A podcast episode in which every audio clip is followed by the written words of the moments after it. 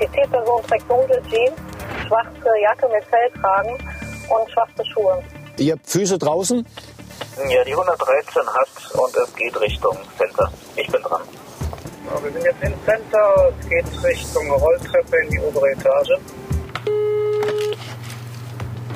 Ja, wir sind positiv. Die Observation ist dran. Die 113 am Geldautomat. Ja, habe ich verstanden. Die Zielperson ist mit der Ehefrau im Einkaufscenter gewesen. Die Ehefrau hat Geld abgeholt und die Observation hat auch gesehen, welcher Höhe der Betrag war.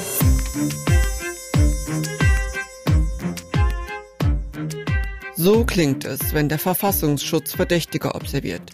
In diesem Falle war es ein Islamist, der in Köln 2017 einen Anschlag mit einer selbstgebastelten Biobombe geplant hatte. Spätestens seit Auffliegen der Terrorgruppe NSU im Jahr 2011 ist der Verfassungsschutz in der Kritik. Ebenso auf Widerstand stießen viele Äußerungen von Hans-Georg Maaßen, 2012 bis 2018 Präsident des Bundesamtes für Verfassungsschutz. Seit über zwei Jahren nun ist Thomas Haldenwang Deutschlands oberster Verfassungsschützer. Er ist wesentlich unauffälliger als sein Vorgänger, doch die Ruhe nach außen ändert nichts daran, dass die Behörde vor immer größeren und komplexeren Herausforderungen steht.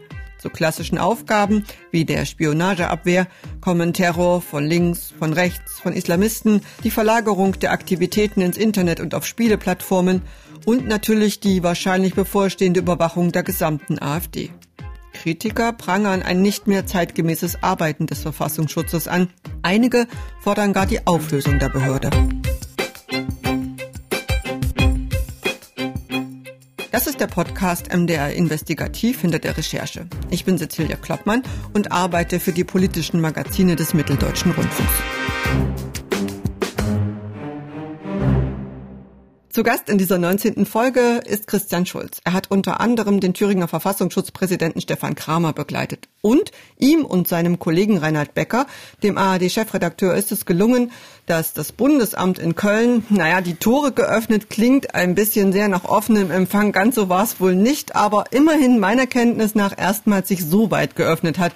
Richtig, Christian? Ja, das kann man vielleicht schon so sagen. Wir haben auch noch mal ein bisschen recherchiert, aber ich glaube, in den 70 Jahren seines Bestehens dieses Bundesamtes für Verfassungsschutz ist es das erste Mal, dass man doch so weit hinter die Kulissen hat blicken lassen.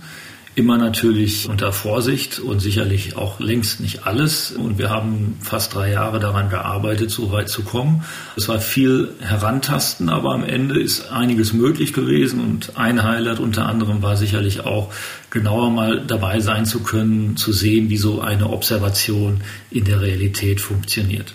Das fand ich auch total spannend, dass man da wirklich 30 Leute braucht, um einen Menschen 24 Stunden lang zu überwachen. In dem Podcast lässt sich das jetzt hier so ein bisschen schlecht beschreiben. Deshalb nutze ich jetzt gleich mal die Gelegenheit und weise an dieser Stelle auch nochmal auf unsere Mediathek hin, beziehungsweise auf unseren YouTube-Channel von MDR Investigativ. Dort ist der Film von Christian Schulz und Reinhard Becker zu sehen. Extremisten im Visier. Wie gut arbeitet der Verfassungsschutz? Die lange Version in der ARD-Mediathek, die steht unter dem Titel Frühwarnsystem. Und da kann man, das ist natürlich alles nachgestellt, den sogenannten Rizin-Fall von 2018 in Köln sehen und diese echte Beschattung quasi live miterleben. Ihr wart da bei dieser Beschattung dabei, aber ihr habt auch drin gedreht, unter anderem bei einer Amtsleitertagung. Und da hören wir den Verfassungsschutzpräsidenten Thomas Haldenwang. Ja, guten Morgen, meine Damen und Herren. Herzlich willkommen heute hier im BFV in Köln zu unserer 333. Amtsleitertagung. Meine Damen und Herren, hat der Haldenwang gesagt, ich habe da jetzt nur eine Frau gesehen. Ist denn Geheimdienst immer noch Männersache, Christian? Ja, ich denke, Geheimdienst ist weitgehend Männersache immer noch. Es gibt Frauen, ich glaube, bei dieser Amtsleitertagung waren zwei Frauen im Raum, die sozusagen in höheren Positionen dann tätig sind. Also eine, glaube ich, das war Beate Bube, die ist äh, die Leiterin des Landesamtes in Baden-Württemberg. Und äh, dann gab es noch eine Pressesprecherin. Aber ansonsten ist das schon sehr männerdominiert und das zieht sich durch alle auch deutschen Sicherheitsbehörden. Da gibt es sicherlich auch immer mehr Frauen, aber der Großteil sind natürlich, das ist einfach irgendwie aus der Tradition heraus. Des Berufsbildes denke ich auch, sind es Männer. Du hast ja gerade erwähnt, ihr habt drei Jahre an dem Film gearbeitet. Hat es denn sehr lange gedauert, bis ihr da drehen durftet? Und äh, wie war das? Wird man da als Journalist auch nochmal extrem durchleuchtet? Ja, das muss man zweigeteilt sehen. Also zum einen erstmal grundsätzlich das Projekt. Dieser Film jetzt beim MDR, der ist ja im Prinzip eine Auskopplung, eine Zusammenstellung aus einem größeren Filmprojekt, was im letzten Jahr Premiere hatte, Frühwarnsystem. Brauchen wir diesen Verfassungsschutz? Das ist also ein ARD-Dokumentarfilm gewesen und wir haben dafür 2017 bereits angefangen mit den ersten Ideen und 2019, 2020 im Wesentlichen gedreht und dazwischen gab es einfach eine lange Vorlauf- und Überzeugungsarbeit, dass man überhaupt so weit kommt, mit diesen Behörden zusammenarbeiten kann, im Sinne von, dass sie sich ein Stück weit öffnen, dass man darüber nachdenkt, was kann gezeigt werden. Also es war schon recht mühselig. Man hat da wirklich unzählige Sitzungen gehabt, äh, Vorgespräche.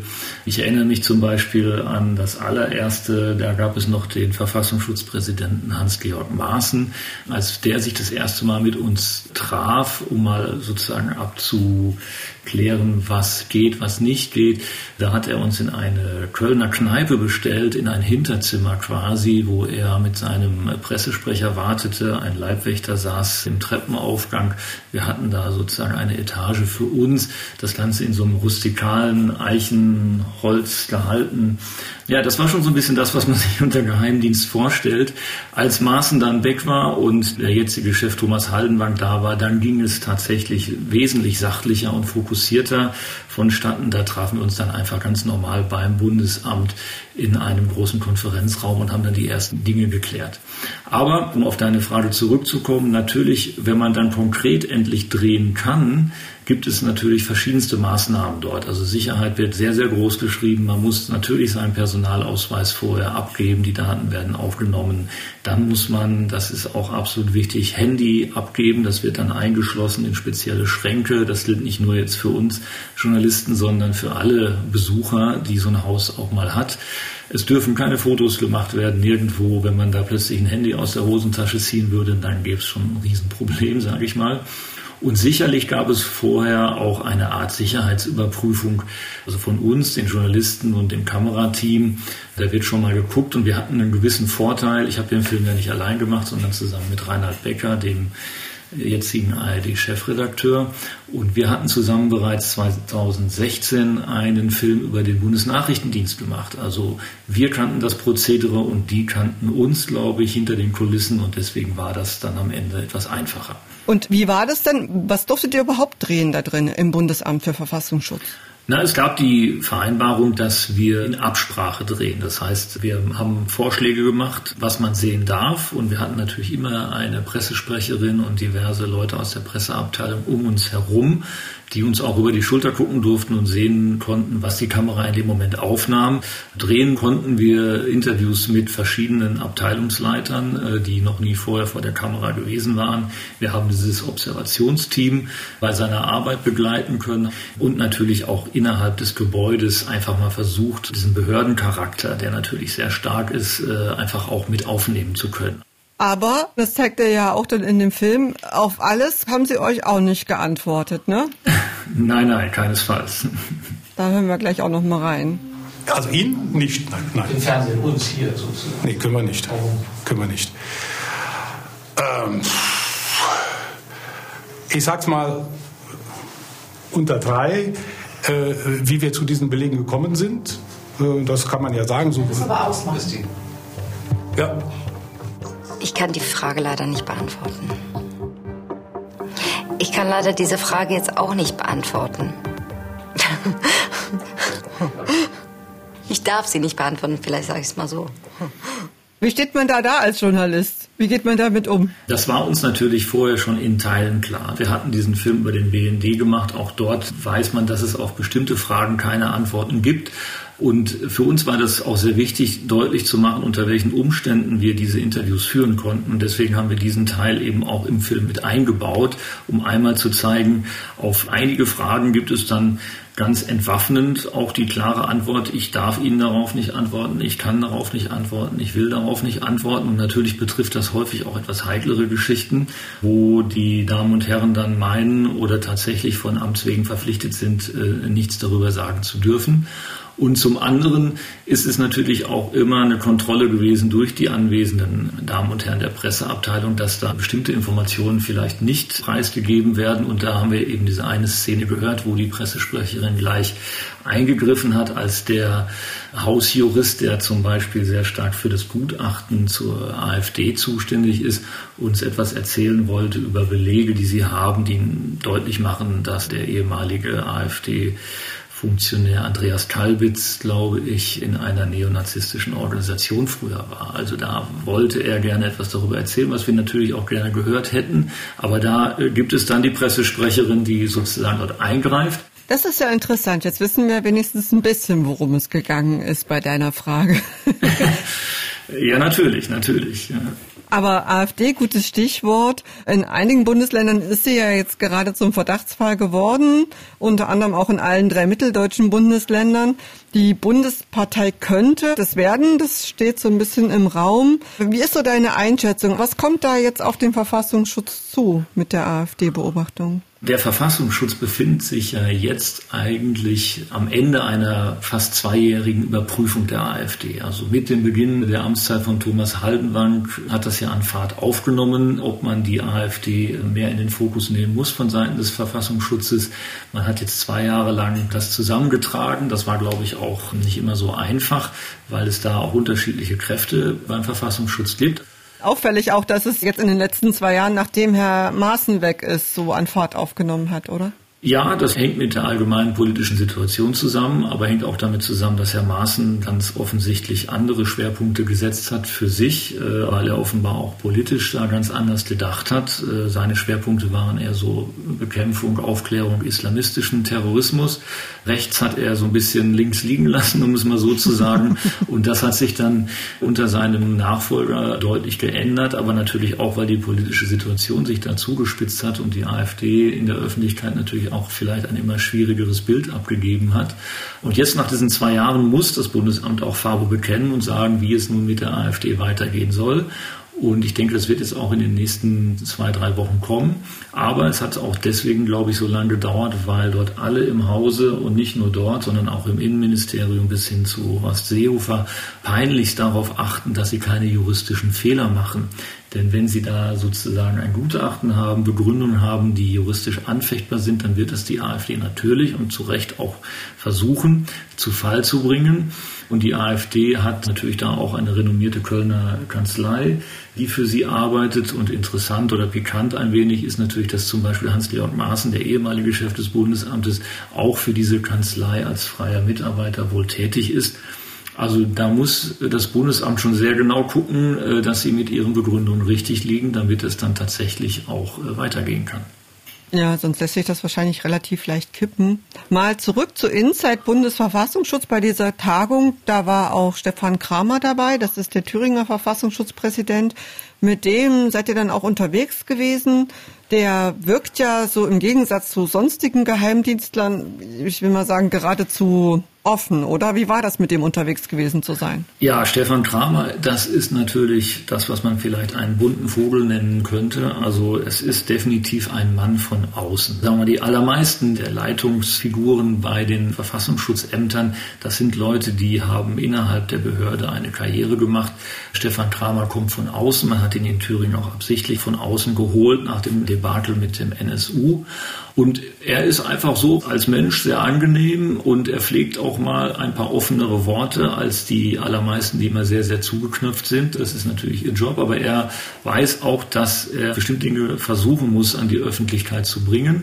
Und äh, ja, er ist sehr impulsiv. Er kann auch schnell sagen, nee, jetzt habe ich keine Lust mehr dazu, das machen wir jetzt nicht. Aber insgesamt war er doch überraschend offen und hat da sehr gut mit uns zusammen kooperiert. Interessant fand ich diese Aussage, dass der Verfassungsschutz gerade im Osten auch ein größeres Problem hat aufgrund der Stasi-Vergangenheit. Vielleicht können wir da noch ein bisschen mehr dazu erfahren, inwieweit das tatsächlich ein Problem ist im Osten für Verfassungsschützer. Es gibt vielleicht zwei Hauptmotive, weswegen der Verfassungsschutz in Ostdeutschland weniger angesehen oder auch weniger akzeptiert ist. Das ist zum einen, denke ich, gerade noch bei älteren Generationen, das ist so das tiefsitzende Misstrauen gegenüber solchen staatlichen, geheimdienstlichen Strukturen, wie man es früher von der Stasi kannte, wobei ich jetzt nicht sagen will, dass der Verfassungsschutz das gleiche ist wie die Stasi oder so arbeiten würde, aber... Hm, nein, das wollen wir hier auf keinen Fall sagen, ja. Das ist natürlich klar, aber natürlich gibt es ein Misstrauen gegenüber Geheimdiensten an sich. Der Verfassungsschutz sagt ja, er ist kein Geheimdienst, sondern ein Nachrichtendienst. Er klärt auf, er trägt Informationen zusammen und die negativen Dinge, die man einem Geheimdienst im Allgemeinen anhängt, die gibt es schon sozusagen aus der Definition, nicht beim Verfassungsschutz. Aber trotzdem, glaube ich, sind sehr, sehr viele Leute in Ostdeutschland da grundsätzlich eher skeptisch. Dazu kommt, dass der Verfassungsschutz, diese Behörde in den verschiedenen ostdeutschen Ländern natürlich kein gutes Bild abgegeben hat in den letzten 30 Jahren. Das muss man weitgehend sagen. Das ist sehr hektisch aufgebaut worden. Da sind sehr viele teilweise unfähige Leute übereilt in diesen Dienst geholt worden. Und natürlich hat es dieses Debakel, diese Katastrophe, das muss man wirklich so sagen, des NSU gegeben, das sogenannte 9-11 der deutschen Sicherheitsbehörden. Das hat natürlich besonders auf die ostdeutschen Bundesländer, auf die Landesämter für Verfassungsschutz dort und insbesondere auf den Thüringer Verfassungsschutz durchgeschlagen. Und da ist man einfach, glaube ich, wenn man dann dort arbeitet, nicht besonders gut angesehen bei vielen in der Bevölkerung. Und ich weiß auch, dass die meisten Mitarbeiter des Verfassungsschutzes in Erfurt es geradezu vermeiden, überhaupt zu sagen, dass sie dort arbeiten. Natürlich auch aus Geheimschutzgründen sagt man dann, man arbeitet im Innenministerium oder in irgendeiner anderen unauffälligeren Behörde. Aber es liegt natürlich auch darum, dass es sowohl mehr Rechtsradikale gibt in Thüringen, die da durchaus empfindlich reagieren können oder dann sozusagen eine Bedrohung darstellen für die Mitarbeiter des Verfassungsschutzes. Und es ist eben dieses schlechte Image, was sich im Osten noch mehr durchzieht als im Westen. Du hast das gerade angesprochen, das 9-11, das war das Auffliegen des NSU, dieser Terrorgruppe. Und das ist ja auch ein Erbe, was Stefan Kramer im Prinzip auch übernommen hat, was einfach immer noch eine Diskussion ist, obwohl die meisten Untersuchungsausschüsse bis auf der in Mecklenburg-Vorpommern ja eigentlich jetzt durch sind. Katharina König-Preuß von den Linken, die saß im NSU-Untersuchungsausschuss des Thüringer Landtages. Mit der habt ihr auch gesprochen zu genau diesem Problem. Der Thüringer Verfassungsschutz hatte so gut wie alle Informationen. Die wussten, wo die drei sich aufhalten, die wussten, wer sie unterstützt, die wussten, dass die sich Waffen beschaffen, die wussten, dass für die Geld organisiert wird und sie wussten, welche Ideologie sie vertreten. Ich finde, das, was der Thüringer Verfassungsschutz, aber auch andere Verfassungsschutzbehörden im NSU-Komplex getan haben, müsste eigentlich jeden Menschen, der für eine demokratische Gesellschaft einsteht, dazu fordern, sich einzusetzen, diese Verfassungsschutzbehörden aufzulösen. Sie sind mitverantwortlich dafür, dass zehn Menschen umgebracht wurden. Ja, und da gibt es eine Person, du hattest das auch jetzt gerade schon im Gespräch gesagt, dass da der Verfassungsschutz gerade in den neuen Bundesländern ja in den 90ern sehr schnell aufgebaut worden ist und da teilweise auch, man kann schon sagen, zweifelhafte Personen in Führungspositionen waren. Eine davon ist Helmut Röver. Der war von 1994 bis 2000 Verfassungsschutzpräsident in Thüringen meiner Meinung nach eigentlich erst nach Auffliegen des NSU kamen alle möglichen Geschichten ans Licht bis hin zu, er hat behauptet, gar nicht mehr zu wissen, wie er überhaupt Verfassungsschutzpräsident geworden ist. Er hat dann gesagt, der damalige Innenminister hätte ihm irgendwo beim Wein die Ernennungsurkunde in die Tasche gesteckt und er sei betrunken gewesen. 2016, da geriet er fast selbst unter Beobachtung seiner früheren Behörde, als er im Zuge der Flüchtlingskrise von einem Umsturz fantasierte. Darüber soll damals persönlich Rechtsextreme als V-Leute angeworben haben. Der stand dann später wegen Untreue vor Gericht, Verfahren eingestellt. Der veröffentlicht heute Bücher. Ich habe auch noch mal auf seine Webseite geguckt. Das ist teilweise ganz schön krude. Also da geht's natürlich auch um Corona und Verschwörungen und er ist ein Donald Trump-Fan und so weiter. In dieser Zeit, als er dort Präsident war, da ist ja auch die Gründung und das Abtauchen dieser drei NSU-Terroristen Böhnhardt, Mundlos und Schäpe passiert. Dass da jetzt einiges an Vertrauen verloren gegangen ist, das ist offenbar auch dem heutigen Verfassungsschutzpräsidenten Stefan Kramer klar. Ich verstehe sehr wohl, dass Linke und Grüne nicht nur teilweise ideologische, sondern ganz offensichtlich aufgrund der NSU-Erfahrungen und anderer Skandale, die auch in den letzten Jahren passiert sind, sehr große Vorbehalte haben gegenüber den Sicherheitsbehörden und dass man das nicht einfach vom Tisch wischen kann und sagen kann, so jetzt ist alles schön, jetzt fangen wir mal wieder von vorne an. Auch da müssen wir um Vertrauen werben, worum ich mich bemühe, auch gerade was die Parlamentarier angeht. Und ich glaube, da ist auch schon einiges an Fortschritt mir, meinem Amt gelungen, auch hier in Thüringen. Ja, Christian, die Kritik von Katharina König-Preuß gegen das Statement von Stefan Kramer. Was denkst du, kann denn jetzt jemand wie Stefan Kramer da wirklich was dran ändern? Vor allen Dingen an diesem immensen Vertrauensverlust, der da passiert ist? Ja, vielleicht noch einmal zurück erst zu dieser legendären Figur, die du beschrieben hast, Herr Röver. Also legendär im Sinne von, man fragt sich, wie dieser Mensch tatsächlich auf diesen Posten kommen konnte. Alles, was man darüber gelesen hat, da kann man wirklich nur mit dem Kopf schütteln. Und auch die Personalpolitik in den 90er Jahren, das ist aus heutiger Sicht wirklich sehr bizarr. Und es gibt natürlich auch noch Leute, die äh, seitdem bis heute beim Verfassungsschutz in äh, Thüringen beschäftigt sind. Und das macht es für den Stefan Kramer nicht so leicht. Und ich denke aber, die Kritik von Katharina König-Preuß ist da schon in vielerlei Hinsicht berechtigt, weil das Amt auch heute für Außenstehende ein, ja, man muss es sagen, schwarzes Loch bleibt. Es ist einfach so, dass Stefan Kramer er ist die einzige Person, die dort etwas sagt. Das ist auch sicherlich so abgesprochen. Also alle anderen haben uns zum Beispiel äh, oder wollten nicht vor die Kamera und durften auch nicht vor die Kamera. Ursprünglich hätten wir äh, mehr Möglichkeiten gehabt, in Thüringen beim Verfassungsschutz zu drehen. Einige durchaus interessante Abteilungen. Das hatte uns Herr Kramer selber vorgeschlagen. Am Ende schrumpfte das dann auf die Begleitung zusammen und auch das Interview mit ihm, weil die übergeordnete Behörde, die für den Verfassungsschutz für das Landesamt zuständig ist, das Innenministerium, der Innenminister, das sozusagen abgewehrt haben, gesagt haben, das wollen wir nicht machen. Äh, das deutet natürlich auch ein bisschen darauf hin, wie unsicher man da in Thüringen vielleicht ist. Ganz anders war das Vorgehen in Nordrhein-Westfalen, als wir dort beim Landesamt angesprochen haben, dass wir vielleicht einen Teil in unseren Film mit aufnehmen wollen. Über ihre Arbeit, da hat man das besser verstanden, auch als eine Möglichkeit zu zeigen, was man eigentlich macht, immer im Maßen dessen, was geht. Aber das war nun eben wirklich ganz anders und offensiver, als es in Thüringen gelaufen ist. Und solange man eben nicht mehr weiß über das Amt, außer das, was Herr Kramer nach außen darstellt, wird es immer weiter auch berechtigte Kritik von Leuten geben, die daran zweifeln, dass da genügend Änderungen stattgefunden haben im Vergleich zu diesen katastrophalen 90er Jahren.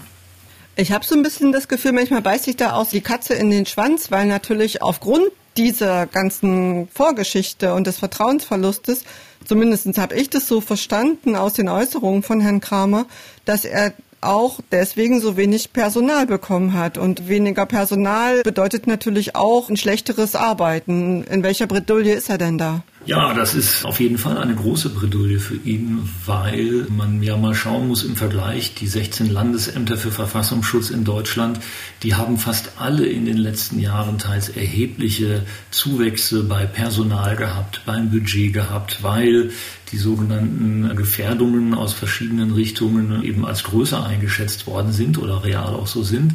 Nur zwei Bundesländer, das Saarland und eben Thüringen, da ist sozusagen der Personalbestand im Wesentlichen der gleiche geblieben. Das heißt, es gibt mehr Arbeit, aber nicht mehr Leute dafür und das ist mit Sicherheit auch eine Maßnahme der Politik, der Landesregierung in Thüringen gewesen.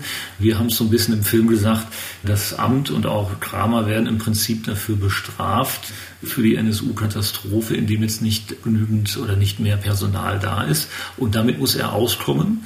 Das ist nicht einfach. Also er hat eine Menge Altpersonal aus früheren Zeiten, sage ich mal so, und hat da Schwierigkeiten in der Analysefähigkeit seiner Behörde, denke ich. Also uns hat er off the records erzählt, dass er jetzt ganz froh war, mal eine Islamwissenschaftlerin einstellen zu können. Er hätte sicherlich gerne mehr gehabt. Und diese Islamwissenschaftlerin durfte keine Muttersprachlerin sein, sprich sie musste sozusagen aus Deutschland kommen, weil es sonst für das Personalamt wie Sicherheitsbedenken dann zu groß gewesen wären. Also das ist wirklich ein äh, sehr schmaler Grad, auf dem Herr Kramer da geht. Und er macht das jetzt seit fünf Jahren. Ich glaube, er hat sicherlich einiges geändert. Aber wie weit er dann noch weiterkommt, ist ja auch abzuwarten. Der neueste Schritt von ihm ist ja nun, dass er für den Bundestag kandidieren möchte in Thüringen. Und solange diese Kandidatur läuft, also bis zum Herbst, wird er dann auf seinem Posten als Präsident auch beurlaubt sein. Das heißt, dann wird es dort erstmal weiter Stillstand geben. Wir haben es am Anfang angesprochen, diese ganzen Herausforderungen, die jetzt auch dazugekommen sind zu den klassischen Aufgaben eines Nachrichtendienstes, was ja eigentlich die Spionageabwehr war. Also wir haben Terror von links, von rechts, wir haben Islamisten, die treffen sich nicht mehr in irgendeinem Hinterzimmer, sondern das ist alles im Cyberspace. Spieleplattformen wie Steam und so weiter sind Treffpunkte geworden. Nach dem, was du jetzt gesehen hast durch deinen Film, die Einblicke, die du bekommen hast, hast du das Gefühl, dass die Landesbehörden, aber auch die Bundesbehörde diesen Herausforderungen gewachsen ist? Ja, das ist eine gute Frage. Ähm, das ist schwer einzuschätzen. Ich denke, zu einem bestimmten Punkt können Sie das, sind Sie dem gewachsen, können Sie auch diesen ganzen Anforderungen verwalten. Man darf eben nicht vergessen, das sind alles Behörden. Das ist ein schwieriges Konstrukt aus 16 Landesämtern, dem Bundesamt. Das ist sehr föderal aufgebaut alles. Und es gibt natürlich schon eine ewige Diskussion über viele Jahre um mehr Effizienz, die man vielleicht erreichen könnte, indem das Ganze neu strukturiert würde oder indem bestimmte Ämter zusammengelegt werden, Strukturen und Prozesse dann schneller und einfacher ablaufen. Aber das ist bisher natürlich immer durch die Landesregierungen aus den unterschiedlichsten Ländern blockiert worden, weil jeder möchte gerne seinen eigenen Verfassungsschutz und auch diese Instrumente haben. Deswegen kommt man da bei den großen Reformschritten eigentlich nicht voran. Wir sehen so, nach dem, was wir über unsere Recherche und, und die Filmarbeiten rausbekommen haben, dass es natürlich sehr viel Nachholbedarf bei Cyberabwehr gibt. Wie du gesagt hast, die sogenannten einsamen Wölfe, also solche Terroristen, die autark agieren und nicht einfach zu finden sind in der Aufklärung von so etwas. Das ist sehr schwierig, aber auch da hängen die Verfassungsschutzämter natürlich hinterher. Ich denke, manchmal ist es aber auch so, das ist mir dann zum Schluss auch ein bisschen klarer geworden, dass der Verfassungsschutz in Deutschland auch ganz gerne mal nach außen so ein bisschen als Prügelknabe dasteht oder als Behörde, die den Dingen hinterherläuft, weil man vielleicht in Wahrheit technisch schon viel weiter ist, das aber nicht offenbaren möchte, weil man natürlich seine Klientel, also Terroristen, Extremisten und ähnliche, in eine Sicherheit wiegen möchte. Und ich denke, dass da schon einige Anstrengungen gemacht werden, aber wir den wahren Stand der Fähigkeiten manchmal auch nur erahnen können so ein Einblick in so ein Hightech-Zentrum wie in dem Film, den hat man eigentlich nicht. Deswegen haben die wahrscheinlich so dieses Image der Behörde, der grauen Eminenz, der Schlapphüte. Und irgendwie gibt's aber so einen Unterschied, finde ich, zum Beispiel zum FBI oder CIA, da gibt's Hollywood-Filme oder der Mossad in Israel, das sind so legendäre Geheimdienste. Währenddessen der deutsche Verfassungsschutz, das klingt immer so ganz schön dröge, oder? Das liegt vielleicht schon an dem Wort, aber das ist, glaube ich, auch sozusagen ein bisschen in die DNA des Verfassungsschutzes reingeschrieben. Und ich finde das auch gar nicht so schlecht. Man muss da, glaube ich, nicht zu sehr mit hochgekrempelten Ärmeln auftrumpfen oder irgendwelche Supermissionen leisten, wie sie natürlich dann im Wesentlichen von Hollywood auf irgendwelche amerikanischen Dienste geschrieben werden. Aber man kann beim Verfassungsschutz in Deutschland nur noch mal sagen, es ist eine Behörde. Und Behörden kennen wir alle. Die haben natürlich so ihren eigenen Charakter die sind nicht immer unbedingt schnell. Insgesamt ist der Verfassungsschutz in Deutschland auch defensiver unterwegs, hat weniger Machtfülle vielleicht als amerikanische Dienste. Man wirbt mit dem schönen Slogan um Nachwuchs, um Personal im Verborgenen Gutes tun, möchte eben sich als der große Demokratieschützer darstellen. Das passt natürlich wenig zu dem klassischen Geheimdienstbild, was man über James Bond, CIA, FBI oder anderen so vor Augen hat. Und ich glaube, das ist aber eigentlich für Deutschland auch gar nicht so schlecht, dass man da nicht so einen präpotenten Nachrichten- oder Geheimdienst hat. Noch zu dem Punkt äh, Bewerber vielleicht, also im Verborgenen Gutes tun. Offiziell sagen die Leute vom Verfassungsschutz, vom Bundesamt, dass sie sehr hohe Bewerberzahlen haben, also für die unterschiedlichsten äh, Jobs, die sie so anbieten. Also man denkt vielleicht immer, keiner möchte zum Verfassungsschutz, aber es gibt wohl schon recht große Zahlen, weil Behörde es natürlich dann auch darum geht, dass man dort einen verhältnismäßig sicheren Job bekommen kann. Wo es hapert, was nicht einfach ist, das ist der IT-Bereich. Also da werden dringend gute Leute gesucht beim Verfassungsschutz. Aber da ist ein bisschen das Problem, dass Behörden in Deutschland, die gibt ja verschiedene, die Leute suchen im IT-Bereich, die müssen mit der freien Wirtschaft konkurrieren, was die Gehälter angeht. Und da kann man häufig nicht so gut mithalten, sodass man dann Überzeugungsarbeit leisten muss. Das heißt, im IT-Bereich haben die Sicherheitsbehörden, glaube ich, deutlich auch Nachholbedarf, einfach gute Leute zu bekommen. Da reichten wahrscheinlich doch nicht die Spielkonsole, das Sofa und die Gummibärchen, so wie wir das im Film gesehen haben. nicht ganz, nicht ganz. Das ist zwar, glaube ich, in Teilen auch so von dem nordrhein-westfälischen Verfassungsschutz als Motiv für mögliche künftige Bewerbungen zu sehen, aber äh, dass man tatsächlich da immer auf dem Sofa liegt mit Gummibärchen und irgendwelche Ego-Shooter-Spiele spielen kann, das trifft, glaube ich, nur auf den allerkleinsten Teil der Leute zu. Gerade heute kam eine Meldung, da sind drei Syrer in Deutschland und Dänemark festgenommen worden. Die haben einen islamistischen Terroranschlag geplant. Die sind offenbar aufgeflogen, wurden festgenommen. Da kann man auch davon ausgehen, dass da auch Nachrichtendienste eine Rolle gespielt haben. Deshalb zum Schluss nochmal die Frage an dich als Autor, der sich so lange mit diesem Thema befasst hat. Geht's überhaupt ohne Verfassungsschutz, deiner Meinung nach? Ja, gute, schwierige Frage, Cecilia. Das ist ja etwas, was man in wenigen Sätzen nur schwer beantworten kann. Ich denke, ich bin da kein Freund radikalerer Ansichten, die sagen, man muss den Verfassungsschutz abschaffen, der hat sich so diskreditiert. Nein, ich denke schon, wir brauchen einen Verfassungsschutz. Wir brauchen vor allen Dingen eine Extremistenabwehr gegen Extremismus von links, von rechts. Und wir brauchen auch ein Frühwarnsystem. Das ist ja das Bild, was der Verfassungsschutz gerne von sich zeichnet. Aber wir brauchen ein Frühwarnsystem, das wirklich besser ist als das aktuelle. Und ich bin grundsätzlich schon skeptisch, ob die momentane Konstruktion des Verfassungsschutzes wirklich mithalten kann mit diesen dynamischen Entwicklungen in der Weltpolitik, aber auch hier bei uns vor Ort. Es muss einfach mehr klare Reformen geben in dem Personalbereich, in der Umstrukturierung, aber die sind nicht so absehbar. Viel Geld fließt dennoch hinein. Also die Bundesregierung hat da ja viel Geld bewilligt und nachgerüstet, aber es bleibt eben leider wie vieles andere sehr intransparent und man kann immer nur wieder nachhaken und schauen, ähm, ob sich was verändert hat. Und wichtig ist vielleicht auch nochmal zu sagen, es bedarf natürlich immer Kontrolle. Also das ist einfach wichtig und das ist in der Demokratie wichtig, dass der Verfassungsschutz mit all dem Geld, was er bekommt, mit all den Möglichkeiten, auch den rechtlichen, kontrolliert wird und besser kontrolliert wird, beziehungsweise einfach auch mehr Kontrolleure bewilligt werden von Regierungsseite. Also das ist schon mal ein entscheidender Punkt neben all den Fragen nach Effizienz oder ob der Verfassungsschutz mithalten kann das ist die eine Seite der Medaille. Die andere, die auch sehr wichtig ist, dass in gleichem Maße, wie man ihn mit mehr Macht und Möglichkeiten ausstattet, auch die Kontrolle, ihm auf die Finger zu schauen, verbessert und verstärkt wird, weil sonst kann daraus ein Selbstläufer entstehen, den keiner von uns möchte. Okay, also Verfassungsschutz grundsätzlich ja, aber es gibt offenbar jede Menge Reform- und Kontrollbedarf. Christian, dann danke ich dir sehr, dass du dir die Zeit genommen hast und zu Gast warst in unserem Podcast. Herzlichen Dank für den Film und für diese Einblicke in etwas, was immer so eine Blackbox ist für viele Menschen, nämlich den Verfassungsschutz. Na, da freue ich mich, wenn ich da vielleicht ein kleines bisschen Licht hineingegeben habe. Mir hat es auch Spaß gemacht. Danke zurück.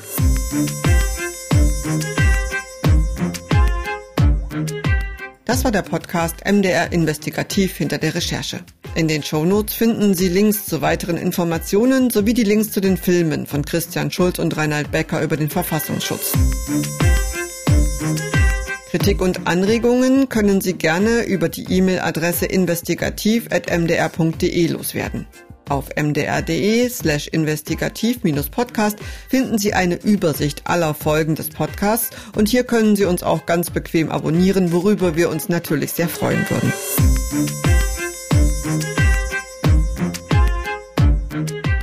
Die nächste Folge MDR Investigativ hinter der Recherche kommt am 12. März. Dann wieder mit Esther Stephan. Wir hören uns, so Sie mögen, Ende März wieder. Machen Sie es gut und bis zum nächsten Mal.